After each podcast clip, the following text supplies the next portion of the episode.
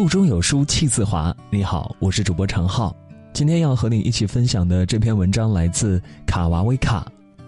看你微信头像就知道你过得不好。每个人的微信头像都藏着一段故事，一份心事。它是放在邮筒里等待被寄走、被拆开的信。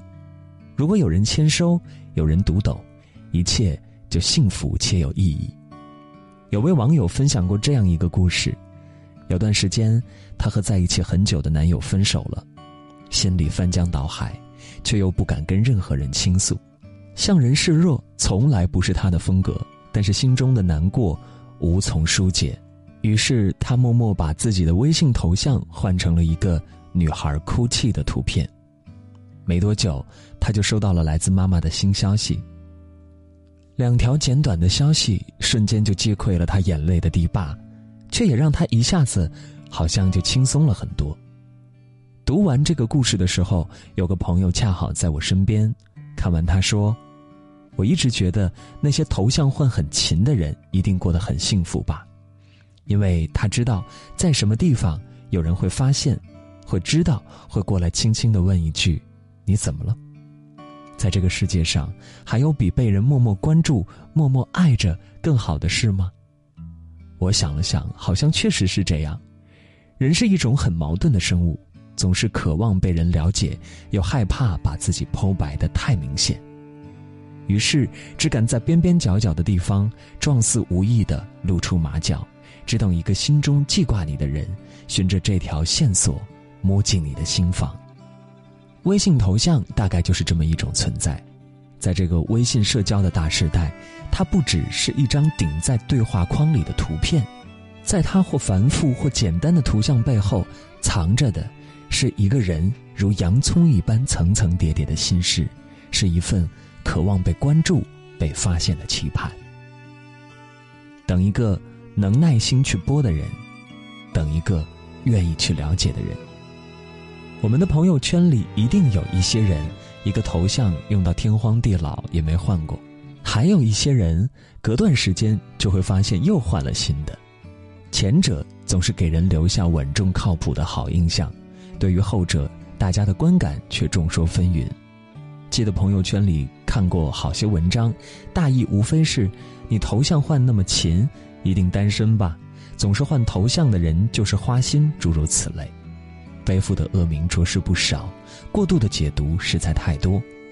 然而，就像那句话说的：“头像这种东西，想换就换了呗。”若深究起来，那些经常换头像的人都在想什么呢？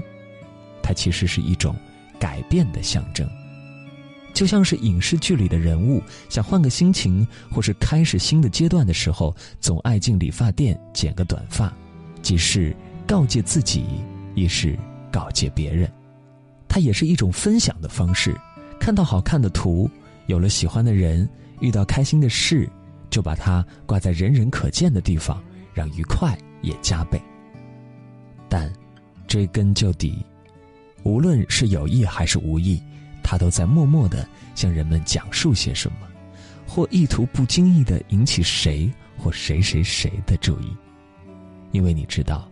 在这个人来人往的大交际场里，有那么一些潜藏的观众，即便不在眼前，不在身边，也一直在注视着你，默默关注你的微信头像，就像默默的关注你的每一条动态，默默记下了你爱吃的菜，默默在日常闲暇的缝隙想起你，因为你知道，于是这一切变成一种对幸福的确认，确认自己不孤单，确认自己。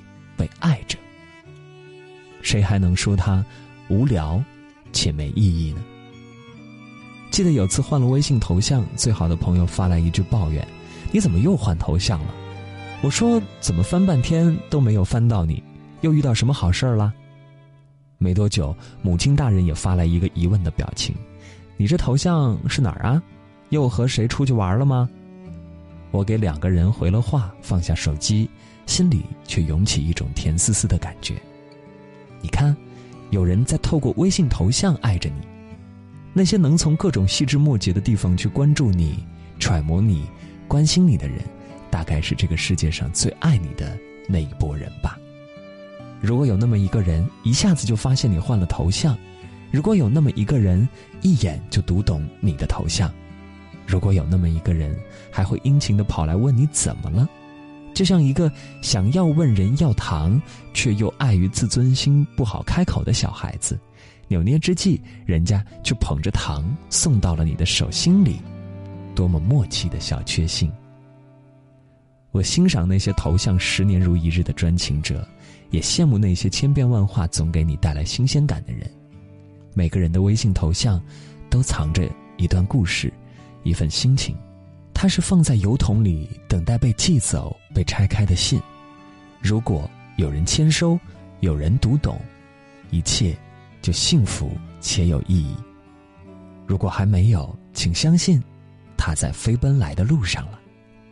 在这个碎片化的时代，你有多久没读完一本书了？长按扫描文末二维码，在有书公众号菜单免费领取五十二本共读好书，每天有主播读给你听。好了，这就是今天跟大家分享的文章，不知道你是否有所感悟？欢迎在留言区抒发自己的感想。我是主播常浩，关注下方主播信息，我们明天见。